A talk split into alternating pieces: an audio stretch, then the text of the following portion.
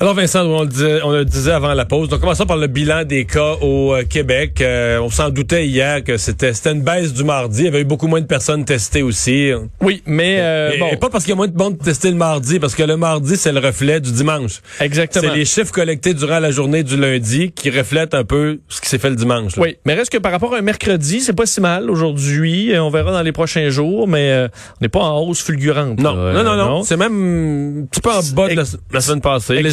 Alors, on va voir si ça tient la route, mais quand même, 1179 nouveaux cas, 35 décès, bilan quand même lourd, 14 hospitalisations, pe- personnes plus, hein. de plus aux soins intensifs.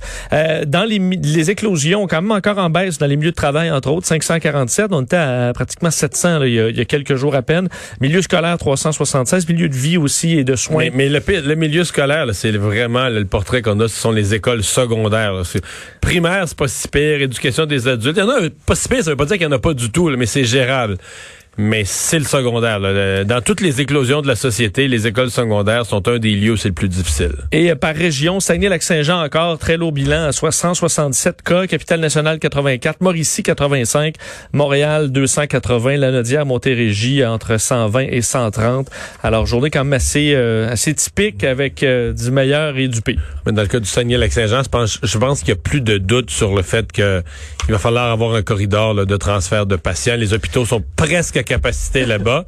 Puis là, avec des encore des 200 cas, 150, 200 cas par jour, je dirais, il y en a quelques-uns là-dessus qui vont se retrouver à l'hôpital. Ben, Oui, et on sait qu'on est à 200 maintenant depuis plusieurs jours. Là, on sait qu'on a à peu près 12 jours en général avant que les gens, entre le- la détection d'un cas et l'hôpital. euh, Par contre, ben, à Québec, le nombre d'hospitalisations a baissé un peu. Là, fait que, Oui. euh, on dit que Québec serait le premier endroit qui serait capable d'accueillir les patients, des, des unités qui ont l'expérience de la COVID parce qu'ils en ont eu, là, qui pourraient accueillir les patients en provenance du, du Saguenay-Lac-Saint-Jean. Bon, aux États-Unis, la situation, on le mentionnait rapidement tout à l'heure, qui se détériore Ouais, allons-y un petit peu plus clairement. Entre autres, on le surveillait hier, hein, parce que la donnée, une des données qui est importante présentement aux États-Unis, ce sont les hospitalisations. Euh, dans plusieurs États, entre autres au Midwest, là où on s'en vient surchargé de patients. Euh, hier, on disait c'est 73 000 euh, personnes hospitalisées à la grandeur des États-Unis, ce qui était un bond de plus de 10 000 par rapport à la semaine dernière. Alors une croissance très très rapide. Mais euh, aujourd'hui, 77 000. Alors on a rajouté 4 000 Américains euh, dans les hôpitaux reliés à la COVID en 24 heures, selon les, euh, les, les, les, chiffres publiés dans les dernières heures. Alors, c'est une tendance qui, qui a l'air à s'accélérer beaucoup. C'est sûr qu'avec la quantité de cas qui est en forte hausse, euh, ben, c'est quasiment inévitable. Alors, ça, c'est inquiétant. Euh, inquiétant aussi, faut dire, on, on recherche toujours euh, le- le- le- les réactions du président. là. Euh, le Donald Trump est allé la semaine dernière aussi parler aux Américains de, du vaccin. Là. Mais il s'est pas adressé aux Américains d'aucune façon, répondu à aucune question depuis Non, pratiquement deux semaines. Et, et le vaccin, il y a quand même une réflexion à y avoir. Parce que lui semble laisser entendre que le vaccin va être la correction. Donc, que le vaccin vient confirmer qu'il faut rien faire. Qu'il faut laisser aller les choses, qu'il faut, faut laisser vivre les gens. Faut... Mais c'est loin d'être évident que c'est le bon raisonnement. Oui. Euh, oui, je me pose la même question moi sur le fait que il y a plusieurs mois, ben, il y avait le débat sur la sur euh, bon l'immunité collective et la question à dire va falloir peut-être apprendre à vivre avec ce vaccin. Parce que si, on, ce- si on nous dit il n'y a pas de vaccin, puis euh, la pandémie est là pour les jusqu'en 2026. Ouais, fallait apprendre à vivre avec. Là. Alors ça, tu dis, ben on peut pas fermer l'économie pendant six ans. C'est un peu le débat qu'on avait au mois de mars, puis même jusqu'à l'été. Mais là, le vaccin, là, il arrive. Les Aux vaccins États-Unis, arrivent. en plus, ils vont l'avoir avant tout Aux le monde, États-Unis. probablement. Dès le mois de décembre, les premières personnes vaccinées. Donc, ça arrive très vite. Donc, moi, ma question, pour- euh, pourquoi envoyer des dizaines de, de milliers d'Américains à la mort? là? Parce que là, on parle de, on va arriver bientôt la semaine prochaine. Là, à probablement 250 000, un peu plus. oui, 254 000. Et là, on va arriver à presque 2000 morts par jour la semaine prochaine. Euh, donc, il peut mourir presque entre 50 et 100 000 Américains euh, De plus, le d'ici le 31 décembre. 31 décembre. Euh, et là, tu dis, est-ce qu'on n'est pas mieux Mais c'était les, projections un peu du docteur Fauci, le 300, entre 300 et 400 000 pour le 31 décembre. Le monde trouvait ça fou à l'époque, mais ça va être ça. Exact. Donc, la question à se dire, est-ce que, sachant que le vaccin arrive, on n'est pas mieux d'être un peu plus ferme, sachant qu'on n'aura pas à fermer l'économie pendant deux ans, là, pendant peut-être quoi, deux, trois mois, être plus serré. Dans le but de sauver des vies. Moi, je pose cette, cette, cette question-là. Je vois pas ça du tout. À bel vaccin arrive, laissons tout aller. Alors que présentement, aux États-Unis, c'est un peu ça, quoi qu'on voit les gouverneurs qui commencent à serrer la vis. C'est ahurissant. J'essayais d'avoir un portrait, de dire, parce qu'ici, il veut dire, ben, dans la plupart des pays, il y a des directives nationales. Dans certains cas, il y a un code de couleur par région parce qu'on veut tenir compte des, lieux où il y en a le plus ou moins de, de COVID. Mais aux États-Unis, il n'y a rien. Le fédéral, c'est Trump, puis il fait rien. Mais comme maintenant, il y a 35, tantôt j'avais le début d'un portrait, 35 États où il y a quand même le port du masque, il y a des règles sur le port du masque au niveau de l'État. Il y a 15 où il n'y a pas de règles. Mais dans ces 15-là, il y en a qui a des règles au niveau du county, du comté. Puis il y en a qui a des règles au niveau de la municipalité. Parce que, parce que des fois, le maire ou le, le, le, shérif de comté ou le responsable de comté peut dire, ben là, ça n'a pas de bon sens que notre État fait rien, notre État est, il est pas conscient de la gravité de la COVID, on a plein de cas dans notre ville. Fait que là, c'est le maire de la ville qui met une règle pour sa ville.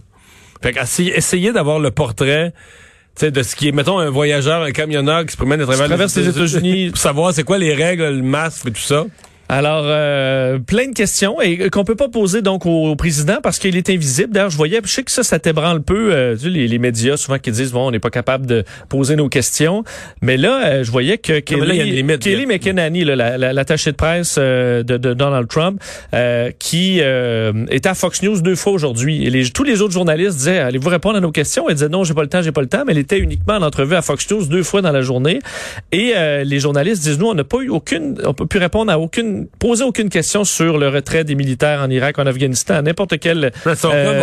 Euh, Donald Trump est absent depuis deux semaines, donc il n'y a aucune question qui se pose. Alors c'est difficile de comprendre quelle est la vision en ce moment de l'administration Trump. Question aussi sur l'économie parce que euh, aujourd'hui le Century, la Century Foundation, qui est un groupe de réflexion, faut dire démocrate, évalue qu'au lendemain de Noël, 12 millions de chômeurs américains se retrouveront sans ressources parce que les plans d'aide arrêtent. Et au Congrès, on doit faire des on s'est pas entendu. Et là, il y a une série d'arrêts pour euh, le Thanksgiving, pour Noël. Alors, il y a une série de pauses. On risque pas d'avoir de grands programmes vastes pour sauver ces gens-là. Alors, 12 millions d'Américains qui risquent de se retrouver avec pratiquement aucune aide dans quelques semaines à peine. Une situation qui, pour l'économie, risque d'être difficile. Alors que, pour terminer sur les États-Unis, euh, on comprend que la frontière entre les États-Unis et le Canada va rester fermée finalement jusqu'au moins au 21 décembre. On n'est pas très, très surpris on ne fait que repousser cette, euh, cette date depuis des mois.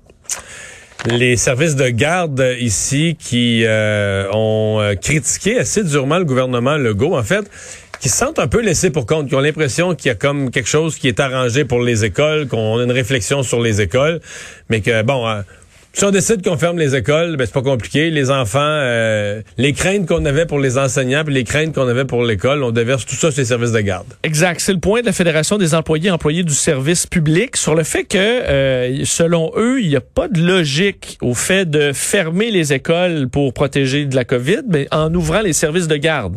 Euh, que ça, ça fait pas de sens. C'est que c'est une véritable claque au visage qu'on est allé dire hier, comme quoi on allait probablement prolonger le congé scolaire mais garder les services de garde ouverts pour, entre autres, que les gens puissent retourner euh, au travail. Selon eux, ça fait pas de sens. Et euh, on pousse le trop. Selon le communiqué qui est, euh, où on Moi, cite Charlotte. compris exactement. Parce que, dans le fond, on ferme les écoles pour pas que les jeunes aient de contact, entre, eux, Mais là, on m'expliquait, une responsable du service de garde m'expliquait que la, la bulle, on essaie de la respecter dans les services de garde. Mais la bulle dans, des classes, chaque élève est dans sa classe, mais dans les services de garde, ils sont moins d'éducatrices. Fait qu'ils vont prendre, mettons, les jeunes de trois, quatre groupes différents, puis ils vont les mettre dans le même local avec la même éducatrice. Dans quatre coins de la pièce? Exactement. Non, mais c'est, Ripa, c'est vraiment ça, là. C'est vraiment ça. Puis là, l'éducatrice, elle est responsable qu'ils ne se côtoient pas que les gens, mettons des, des, jeunes, mettons que les jeunes du groupe 61 euh, puis 62 puis 63, ben sont aux trois, trois coins différents de la pièce qui s'approchent pas dans deux mètres jamais. Puis les jouets se changent pas. Euh, Garde, euh, fait que c'est pour ça que je, les comprends de poser des questions, de dire regarde, si tu veux vraiment fermer les écoles, ferme tout là. Puis là, ben là, c'est sûr que les parents vont crier, tout le monde va être mal pris, mais Sinon, garde les... C'est... Donc, c'est une solution intermédiaire que le gouvernement a trouvé bien vite. On va garder les services de garde. Mais euh, Et l'idée, euh, je sais pas, d'un- d'une pédiatre aujourd'hui, Marie-Claude Roy, qui dit, euh, ben, il faut pas faire peser ça uniquement à la fermeture des écoles pour essayer de sauver les, fêtes. Pourquoi ne pas plutôt faire un mini confinement de tout le monde au retour des fêtes, plutôt que de essayer de fermer uniquement les écoles? Alors, elle lançait ça ce matin, entre autres à LCN. Réflexion Ouais. en cours.